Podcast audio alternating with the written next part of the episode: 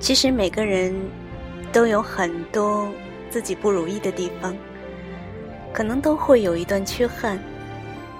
正在听节目的你，你好，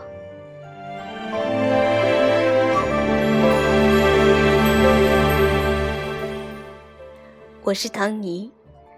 嗯，可能听节目的你还没有我大，也许我在你面前算是一个过来人。今天突然想录这样一期节目，也没有稿件，可能就是想说说知心话吧。嗯，怎么说呢？其实我的前半段，或者说三分之一的那个青少年时代，其实我青年还没有过完哈，就是我的生命中早期的部分。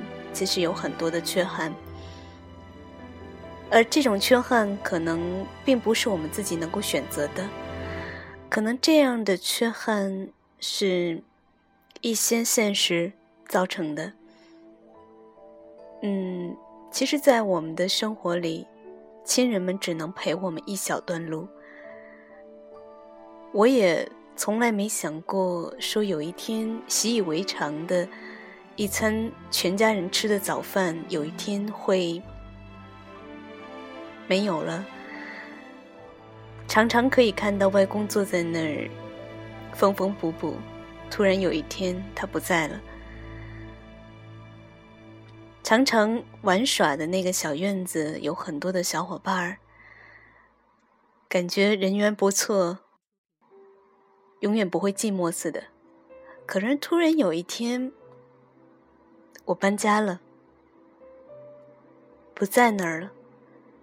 小伙伴们也都不知道去了哪儿。我曾试图在网上找过他们，可是有些连名字我都想不起来了。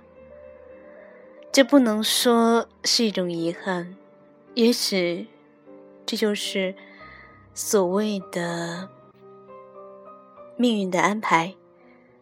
可能。他们真的只是我们路上的一小段同伴，那只是一小段时光当中我们的朋友。那既然避免不了遗憾，我为什么还要开始呢？正如顾城有一句诗说的很好，说：“为了避免结束，所以我避免了一切开始。”可是不开始，又怎么会有比较美丽的未来呢？就像我们知道，生来是向死的，可是我们还是要生活，而且要活得很好、很出色。早年的时候，我的家庭也发生过很多的变故。可以这么说吧，就是你出生的时候，你觉得。整个世界都是围绕着你的，可是有一天，你发现整个世界把你给抛弃了，那种感觉是相当崩溃的。我觉得，要是不坚强的人，可能就会自暴自弃了，或者说放弃自己了。我也不能说我多坚强。我现在自己想想，哇，自己居然当时可以，嗯，那么笃定的去抛弃了那么多，嗯，不相干的干扰因素，然后还能把成绩，嗯，保持在一个拔尖的状态。我突然有点小佩服自己了。所以，这期节目是专门录给你们的。我希望你们能够去多做，少说。少去遗憾，少去难过。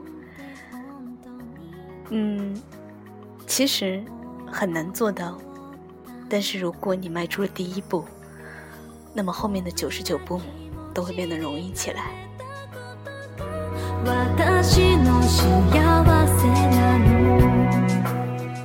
相信我，没有什么坎儿是跨不过去的。我们逝去的亲人朋友，其实他们换了另外一种方式爱我们。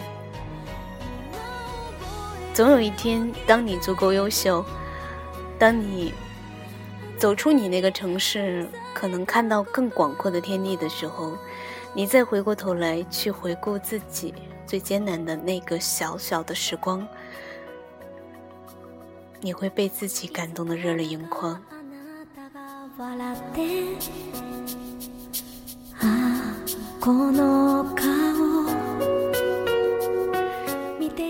其实永远记得，不会觉得说一个亲人的离开意味着你不被爱了。相反，可能很多缺失了的爱会从另外一个地方补回来。可能你曾经无数次期待的那种团圆或者完整，在某一天就实现了。所以，在命运没有彻底放弃你之前。请你先不要放弃自己，好吗？